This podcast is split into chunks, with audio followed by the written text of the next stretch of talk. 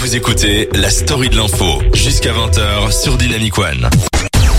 Ici, en fait, donc vous le savez, il y a quelques jours, euh, les prix Nobel 2021 ont été annoncés. Alors, je suppose que tout le monde sait ce que c'est un prix Nobel, mais un petit rappel ne fait jamais Ouais, non, c'est très bien. Euh, le prix Nobel, en fait, ça récompense à l'international les personnes qui ont apporté le plus grand bénéfice à l'humanité, que ça soit par des inventions, des œuvres littéraires, enfin, il y a, il y a plein de trucs, et aussi par un travail en faveur de la paix. C'est de ça dont je vais vous parler parce que je vais euh, vous expliquer un petit peu, vous parler de la vie de Maria Ressa, qui est la lauréate Ouais. du prix Nobel de la paix 2021. Alors, mis à part le fait qu'on en parle beaucoup pour le moment, est-ce que vous la connaissez? Alors moi je la connaissais pas du tout et je l'avais jamais vue même physiquement. Je la connaissais juste, bah non. Bah, Enfin, euh, oui, j'ai vu les articles. en fait. Oui, c'est ça depuis qu'elle est nouvelle. Bah oui, voilà, c'est ça. Et je trouve ça super dommage en fait qu'on, parce que du coup, bah, j'ai fait mes petites recherches et je trouve sa vie super incroyable. Alors Maria Ressa, c'est une journaliste et essayiste Mhm. d'origine philippino-américaine. Elle a 58 ans et si elle a gagné le prix de la paix aux côtés de Dimitri euh, Muratov, pardon, Mhm. c'est compliqué à, à dire, qui est rédacteur en chef de la Novaya euh, Gazeta, qui est un journal sociopolitique russe, c'est parce qu'elle lutte activement depuis plusieurs années en faveur de la liberté d'expression.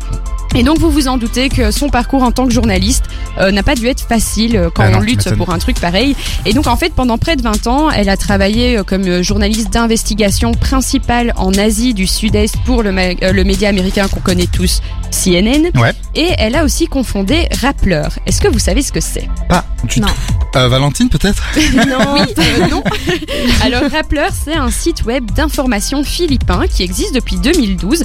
Et en fait, quand il est sorti, ça a un peu été une véritable bombe parce que jusque-là, on pensait qu'en euh, pardon, aux Philippines, Ouais. euh, la liberté de la presse, elle était garantie, alors qu'en réalité, pas du tout. Et ça s'est empiré avec l'élection en 2016 du président Rodrigue Duterte. Je ne sais pas si ça se prononce comme ça, mais on va dire que oui. Oui, pas plus ou moins. Et donc en fait, euh, lui, ce président, donc euh, comme promis pendant sa campagne, il voulait vraiment euh, lutter contre la criminalité et il a décidé en fait de lancer des assauts sanglants contre les trafiquants de drogue. Et c'est là que du coup Maria Ressa et d'autres journalistes de rappeurs ont dénoncé ces actes qui sont complètement euh, contraires aux droits de l'homme. Vous vous doutez bien que même si c'est bien de lutter contre la criminalité, on peut pas tuer les gens comme Oui, ça. non, c'est mieux. Généralement, il y a la justice hein, qui Oui, passe avant. Donc, euh, du coup, forcément.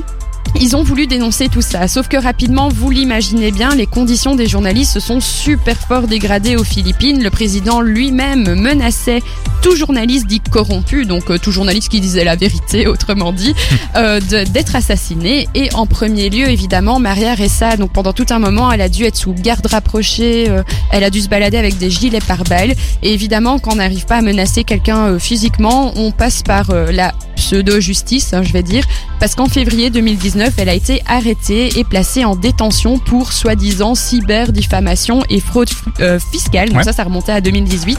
Alors, est-ce que ce sont de vraies accusations? Est-ce que ce sont des coups montés? Personnellement, je pense qu'on le saura jamais.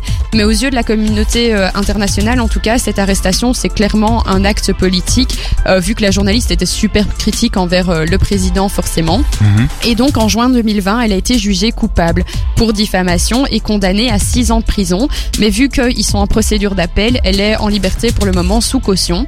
Et euh, en fait, je tenais vraiment à parler d'elle parce que comme vous, je vous l'ai dit au début, on n'a jamais parlé d'elle jusqu'ici. Et euh, je trouve que c'est incroyable parce que c'est une véritable figure de pro en fait Bah, pour la c'est liberté hyper important. Ouais, effectivement, c'est hyper important de parler d'elle. Moi, ça me fait plaisir que tu parles d'elle aujourd'hui dans la story d'info, parce qu'en fait, souvent tous les ans, il y a les prix Nobel, hein, c'est une Oui, fois par ça. année, et on les connaît jamais en fait. Mais non, c'est ça. Oh, si. Et- Bah oui, bah quand c'est parfois, Obama, mais- quand c'est, enfin voilà, mais parfois. C'est souvent des noms une inconnus, femme. c'est vrai. En plus.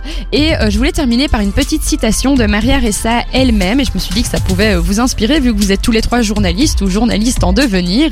C'est pour elle, la liberté d'expression, c'est une guerre de faits, et quand tu luttes pour les faits, le journalisme devient du militantisme.